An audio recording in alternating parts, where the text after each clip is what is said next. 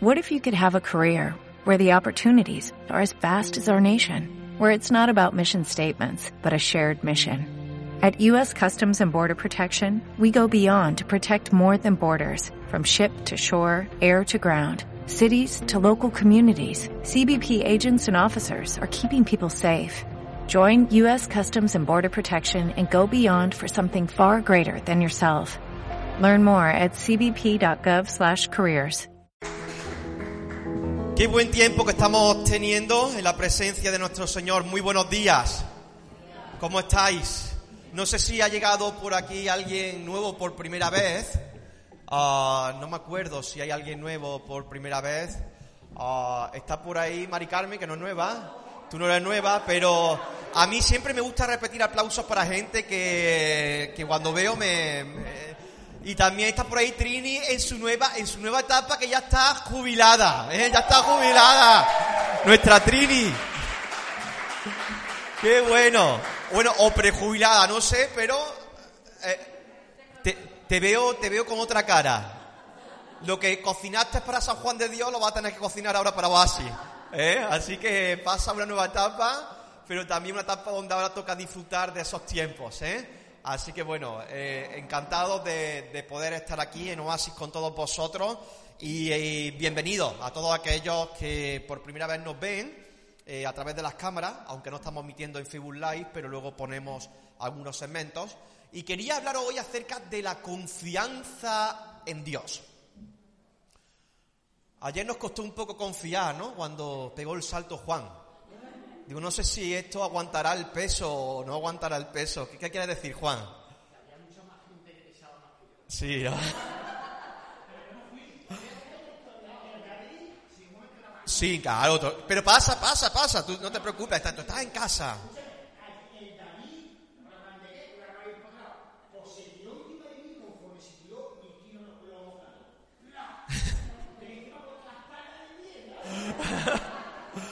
No te hizo falta ahí pagar 60 pavos para el fisio, ¿no? Se te puesto fenomenal, ¿no?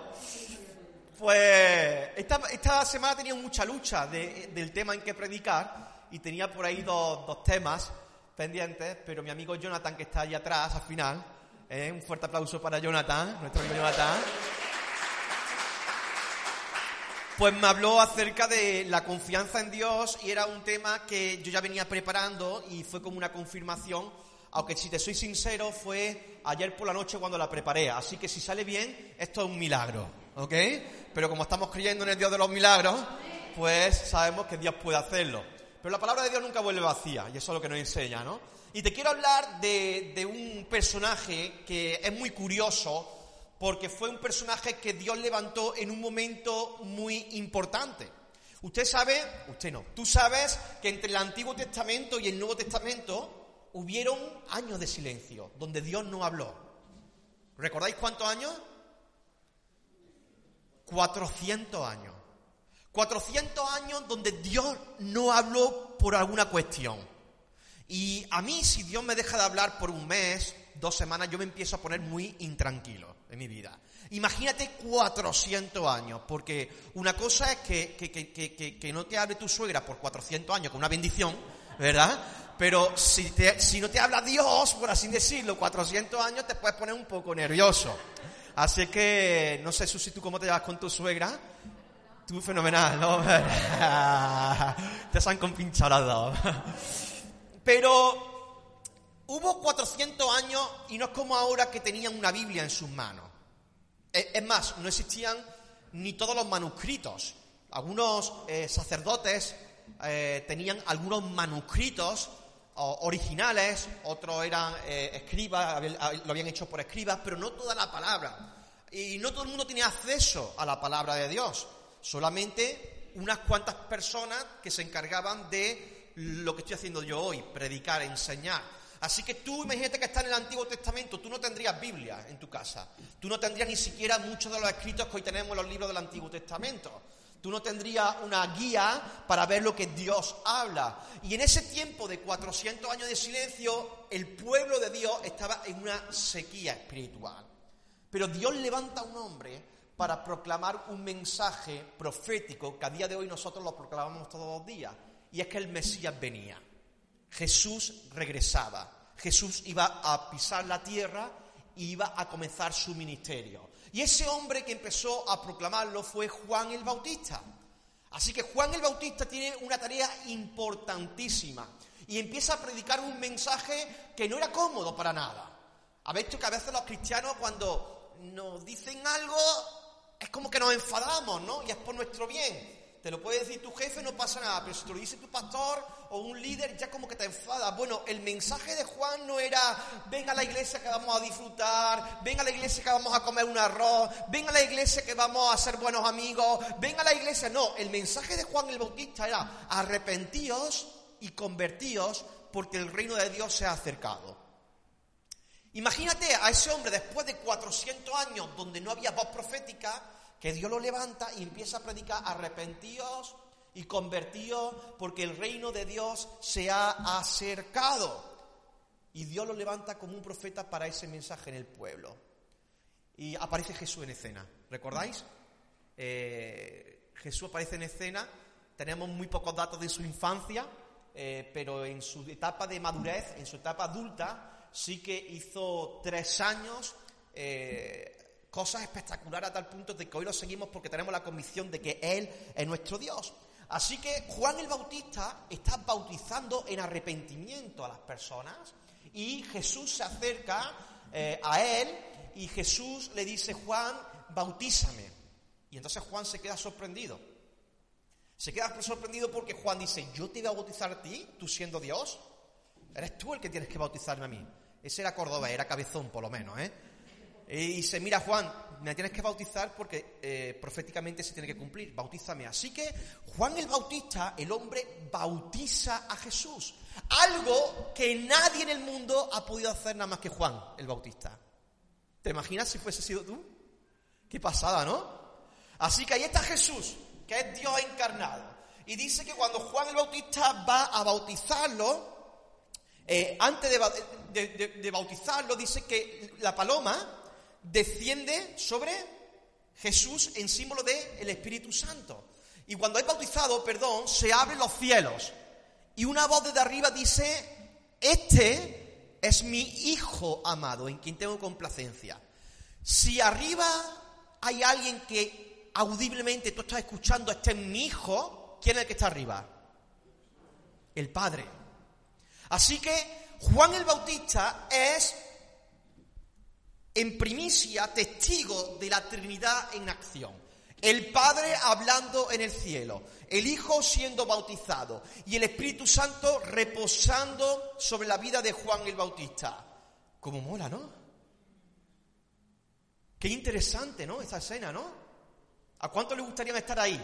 Yo creo que si yo hubiese sido, yo me pongo la, las alas de, de Superman, ¿no? Porque eso te da un subidón tremendo. Sin embargo, Juan el Bautista empezó a dudar de la bondad de Dios.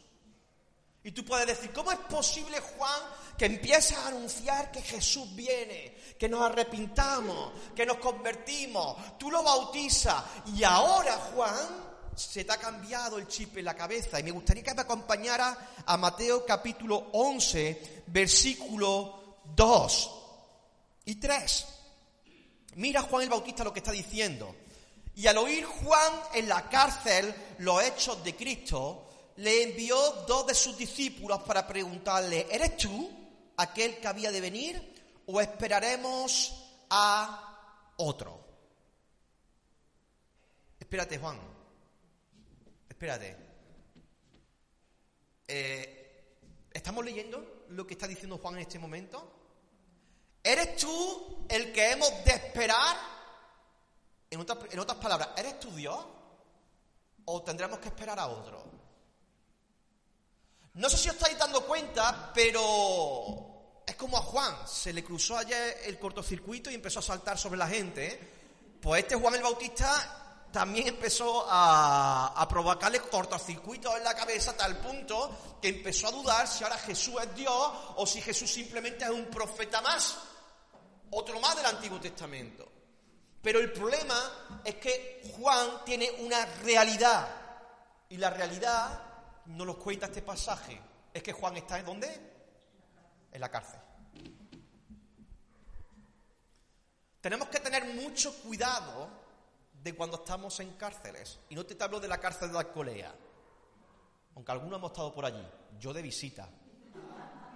Algún día os contaré, ¿lo cuento ahora?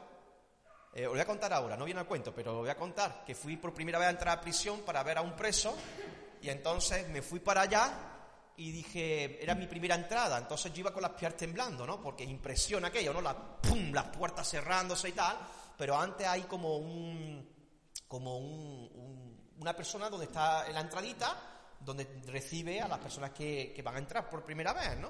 Y entonces yo le digo, hola, voluntario. Y dice, ok, dame la sentencia. Y yo me quedo, ¿qué sentencia? Dice, la del juez. Digo, no, la eh, tiene, usted que tenerla por ahí.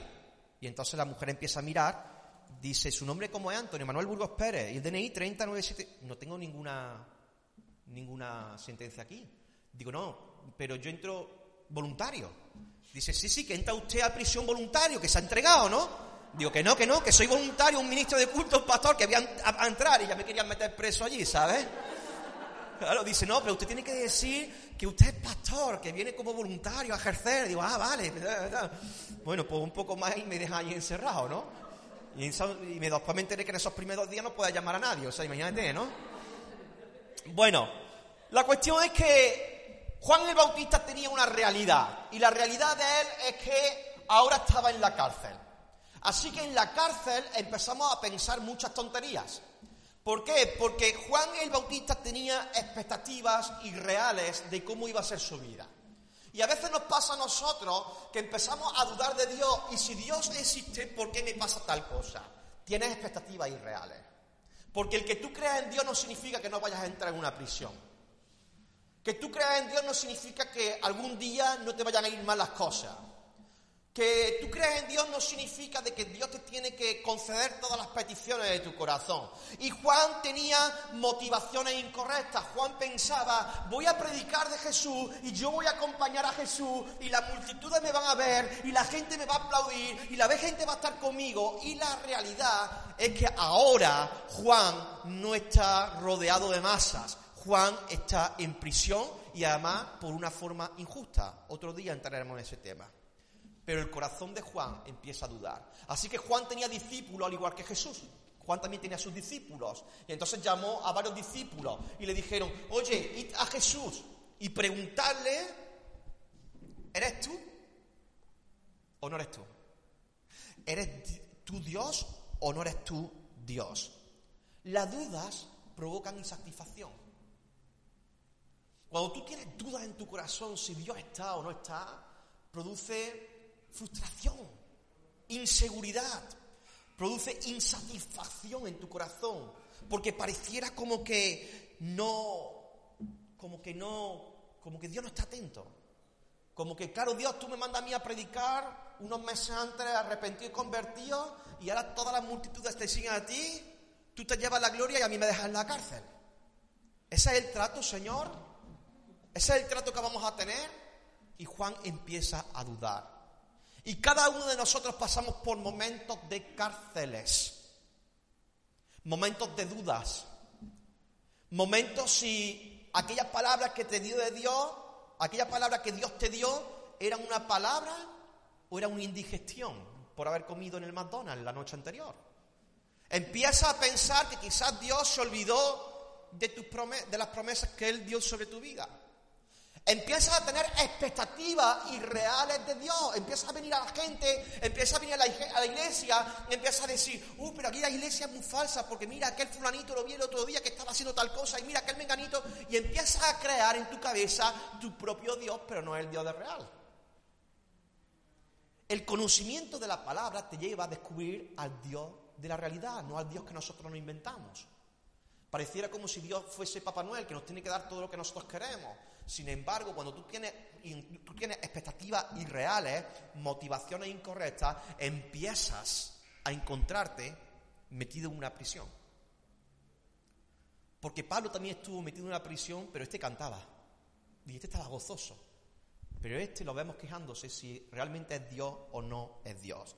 Sin embargo, Amor decía en medio de la alabanza, qué bueno es Dios. Dios ha sido bueno. Porque lo que tenemos es que un versículo más adelante, en Mateo 11:4, Jesús le dice lo siguiente. Los discípulos de, de, Juan llegan a Jesús y le dicen, mira, Juan el Bautista está diciendo, ¿eres tu Dios o eres otro?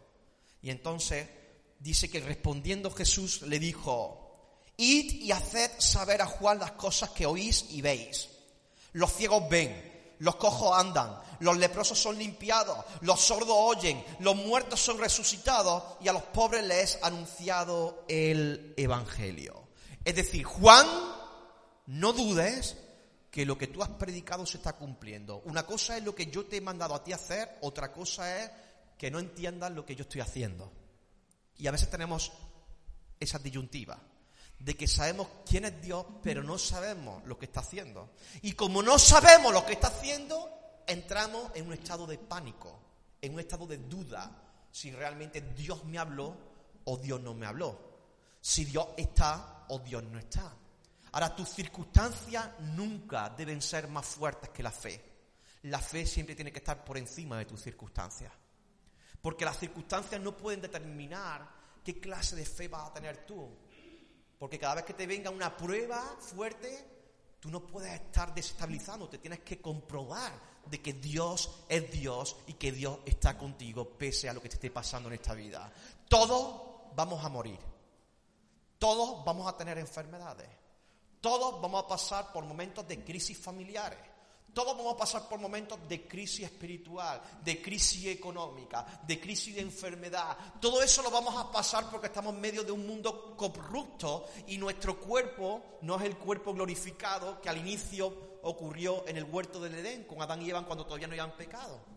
Llegará un día donde seamos perfeccionados y donde no tendremos que sufrir, pero mientras tanto aprendamos algo Dios sigue siendo Dios y Dios existe de igual tus circunstancias. Lo que me encanta de Dios, ¿sabes qué? De que Jesús le podría haber dicho, decirle a Juan que vaya terita. Decirle a Juan que estás bien de la cabeza o qué te pasa. ¿Le podría haber regañado o no? Hemos visto a Jesús regañando a sus discípulos, a los fariseos. Pero Jesús entendía que hay momentos oscuros para cada uno del cristiano. Fíjate lo que dice Mateo 11:11, siete versículos más adelante. Dice lo siguiente. De cierto os digo que entre los que nacen de mujer no se ha levantado otro mayor que Juan el Bautista. Qué bonito, ¿eh? Qué bonito que nuestro Padre en vez de regañarnos y darnos caña, entiende el proceso por el cual estamos pasando. Juan le podría haber dicho, Jesús le podría haber dicho, ¿sabes qué? Estás descalificado, tú no sirves para esto. Le podría haber dicho, ¿sabes Juan? Creo que se te ha ido la cabeza. ¿Sabes qué, Juan? Creo que está un poco nubladito, ¿no? Estás en la carne, ¿eh, Juan? Juan, de verdad, hijo mío, hemos pasado mucho tiempo juntos, porque además somos familia. Juan, Juan, Juanillo. Recupera la cabeza, Juan. Sin embargo, lo que hace aquí Jesús es que no lo descalifica, sino que lo levanta delante de toda la gente. Qué bueno es tener un padre así, ¿verdad? Eh, no sé si fue Susi o Amor, decía que el tipo de paternidad que nos haya dado nuestro padre a veces determina cómo nos relacionamos con nuestro Dios Padre, y es verdad. A veces nos cuesta ver un Dios bueno si tuvimos un padre que abusó de nosotros. A veces podemos ver un Dios lejano si no tuvimos padre. Y eso es verdad. A veces eso ocurre, se mezclan las identidades y hacemos un caos en nuestra cabeza y no podemos salir de eso, ¿no? Pero qué bueno que nuestro Padre no nos humilla, nuestro Padre no nos entierra, nuestro Padre no nos echa la cruz, nuestro Padre nos realza, es como pasó con el hijo pródigo. ¿Te acuerdas? Que el hijo le dijo, papá, dame la herencia. y se fue, vivió la vida y se vio deseando comer las algarrobas que comen los cerdos y cuando volvió en sí dice, en, casa de mi padre yo por lo menos puedo ser un jornalero, pues me pueden dar un sueldo y trabajar eh, humildemente, pero bueno, no tengo que estar aquí. Pero cuando regresó, que se encontró al padre que lo abrazó, que le cambió las vestiduras y que no lo puso como un jornalero, sino como hijo del padre, con autoridad. Dios es así eso. Es, Dios es así con nosotros. Dios no nos rechaza. Dios es un buen padre. De hecho, Jesús cuando hablaba de, de su padre, le decía Padre. Cuando los discípulos dijeron, enséñanos a orar, dijo, Padre nuestro que está en los cielos. O sea, Él es tu Padre. Dios es tu Padre. Tú le perteneces a Dios, pero Dios te pertenece a ti, porque tú eres su hijo. Y eso es una revelación que Dios a mí me dio en un momento determinado. No solamente Dios es mi Padre, sino no solamente yo le pertenezco a Él, sino Él me pertenece a mí, porque soy su hijo. Y porque soy hijo puedo acceder en condición de hijo. Me sentiría muy raro si mi hijo me llamara Antonio, ¿verdad? Lo suyo es que me llame papá, eh, o si voy por la calle y alguien me dice papá, que no es mi hijo, entonces sí que me sentiría raro, ¿no? Algo pasado, Susi, que, no, que no es mío, ¿eh? ¿no? Pero esa, esa intimidad hace que nos acercamos a un Dios que es un Padre que te brinda confianza y no inseguridad. Y tú puedes acercarte a Él con confianza. Así que ah, no pienses que tu Padre se olvida de ti cuando estás viviendo en cárceles. A veces pensamos de que Dios se olvida de nosotros cuando estamos en momentos de dificultad. Pero Dios no tiene Alzheimer. Dios no se olvida. Dios no se olvida de nosotros. Estoy diciendo, ve pasa y ya. Y yo mirando a Bey así. Pero Dios no se olvida de nosotros. Dios no tiene Alzheimer ni sufre de amnesia. Dios sabe por dónde tú estás atravesando. Dios sabe quizá lo difícil que te resulta enfrentar la vida. Porque la vida para el cristiano no es un camino de rosa. Pero ¿sabes qué? Que tenemos un claro ejemplo en la palabra de Dios de cuando tú piensas de que Dios se olvidó de ti Dios sale al encuentro para reafirmarte. Si nos vamos al libro de Zacarías, dice así en el, versículo, en el capítulo 9, versículo 11 al 12, y vamos a terminar con este versículo, ¿no? Dice, esta es una palabra que Dios está dando a su pueblo en un momento muy complicado, ¿vale? Y os voy a explicar ahora el momento que están pasando. Dice, y tú también por la sangre de tu pacto serás salva. Yo he sacado tus presos de la cisterna en que no hay agua. Esas cisternas eran cárceles. Y dice, volveos a la fortaleza, oh prisioneros de esperanza, hoy también os anuncio que os restauraré el doble. Israel ha pecado. Israel se ha vuelto en contra de Dios. El pueblo de Dios se ha vuelto contra su Dios y se ha vuelto un pueblo idólatra. Un pueblo que está siguiendo a otros dioses, un pueblo que está siguiendo desordenadamente a, a, a otros dioses paganos. Y entonces Dios en su soberanía deja que ellos experimenten lo que son las consecuencias del pecado. Entonces atacan Israel y entonces Israel tiene que ser exiliada, como hoy está ocurriendo con Ucrania. Tienen que salir esparcidos, corriendo a otros países, porque están atacando la nación. Y allí, en Babilonia, lejos de su casa, una ciudad donde representaba el pecado, caen presos de los babilónicos. Caen presos de los babilónicos por sus propios pecados. Dios se distancia para que ellos puedan experimentar lo que es una vida sin Dios. porque Dios es caballeroso.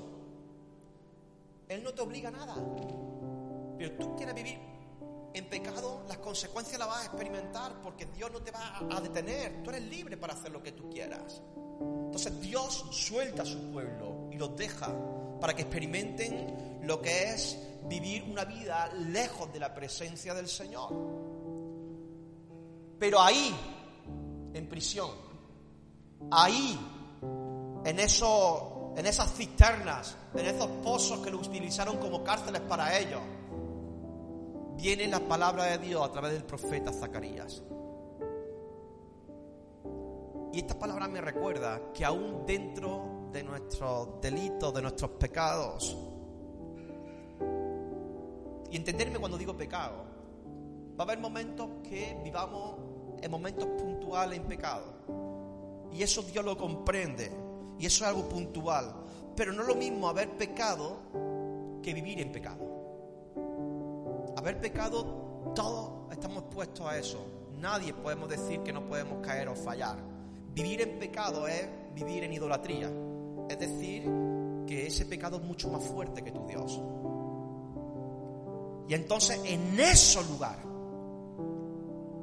sale Dios a su encuentro con una palabra que levanta de nuevo. Y dice, volveos a la fortaleza. Dice, vuélvete a la fortaleza. Dice, volveos a la fortaleza. Yo hoy os quiero anunciar, volveos a la fortaleza, iglesia. Si tú estás viviendo en una vida llena de pecado, vuelve a la fortaleza, porque solamente en la fortaleza hay seguridad. Yo dentro de un pozo lo único que veo es oscuridad, pero una fortaleza, cuando ves por ejemplo el castillo de Almodóvar, tú lo que ves es seguridad. Es un lugar seguro, un lugar estable, un lugar donde pase lo que pase, pasan los años, los años, los años y aquello no se cae porque es un lugar seguro. Y Dios dice, vuelve a la fortaleza, vuelve a Dios, vuelve a confiar en mí. Porque tengo pensamientos de bien y no de oscuridad.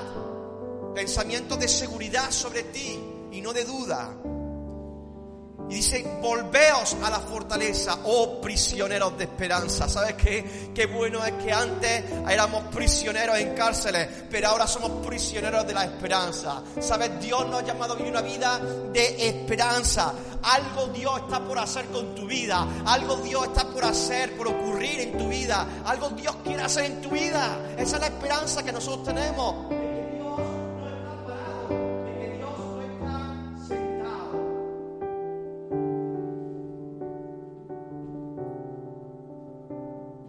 Volveos a la fortaleza, oh prisioneros de esperanza.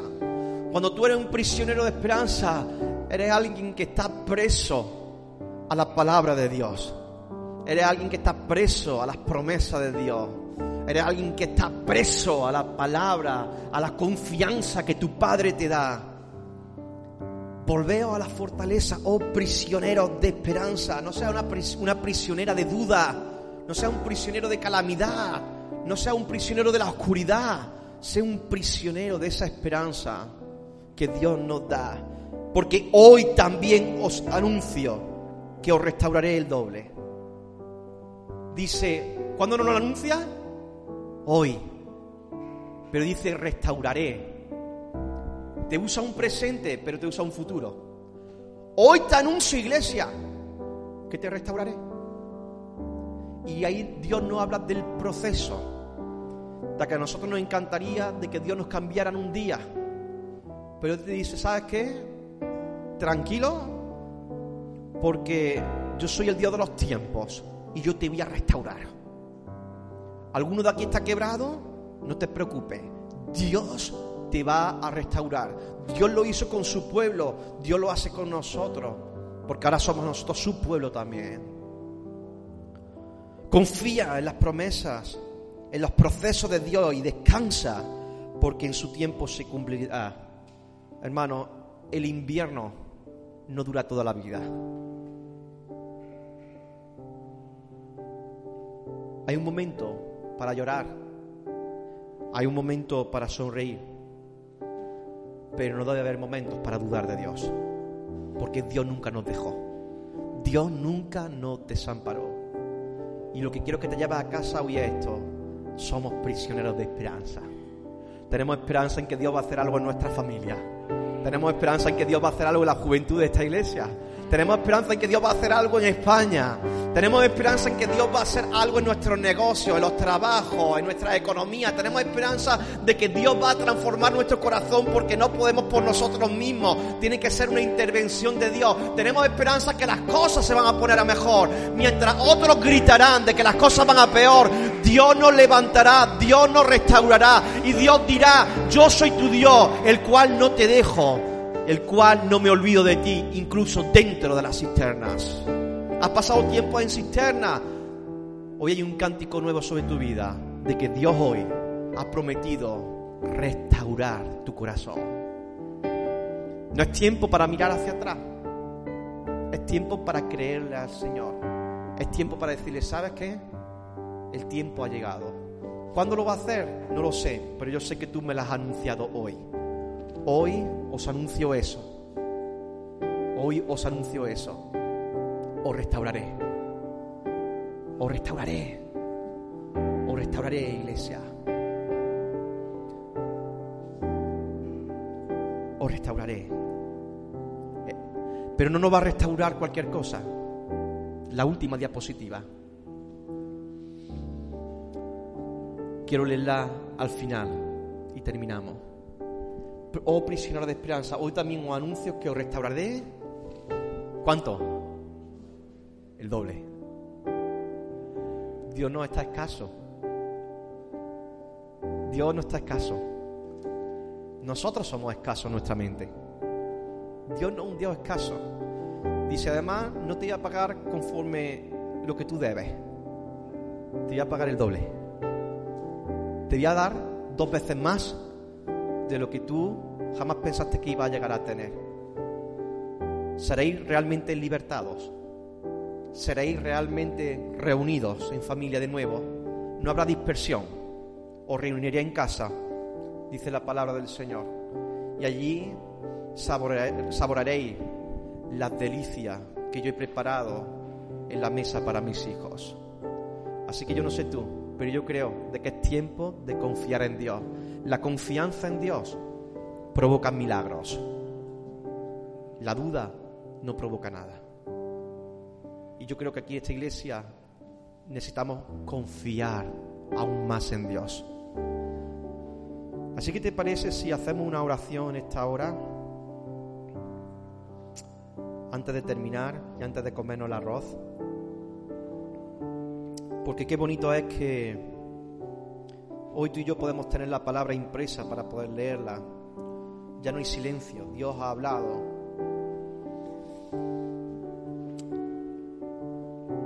Y me gustaría que tú puedas ahora cerrar tu ojo ahí donde estás y mientras pasa el grupo de alabanza.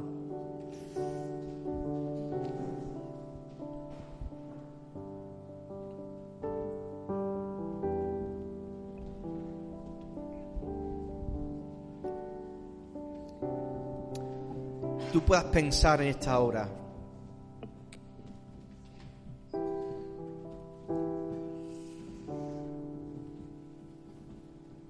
En esta palabra que hoy se ha predicado.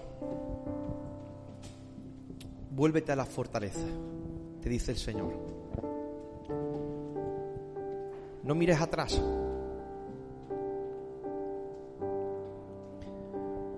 Vuelve a la fortaleza, oh prisionero de esperanza.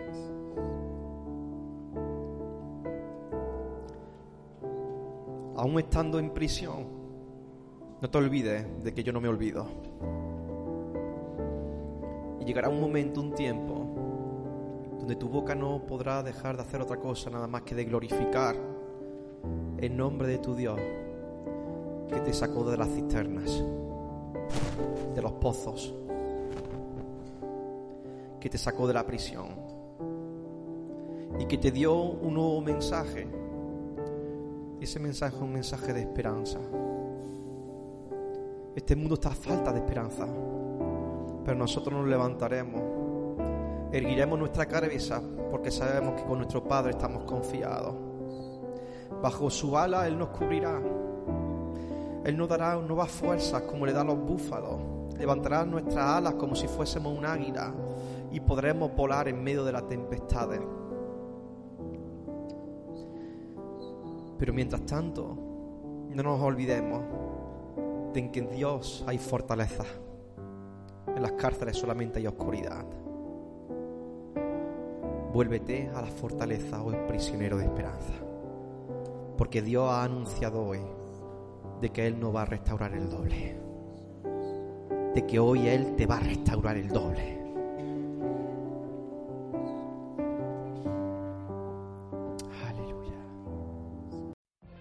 What if you could have a career where the opportunities are as vast as our nation, where it's not about mission statements, but a shared mission? At U.S. Customs and Border Protection, we go beyond to protect more than borders, from ship to shore, air to ground, cities to local communities. CBP agents and officers are keeping people safe.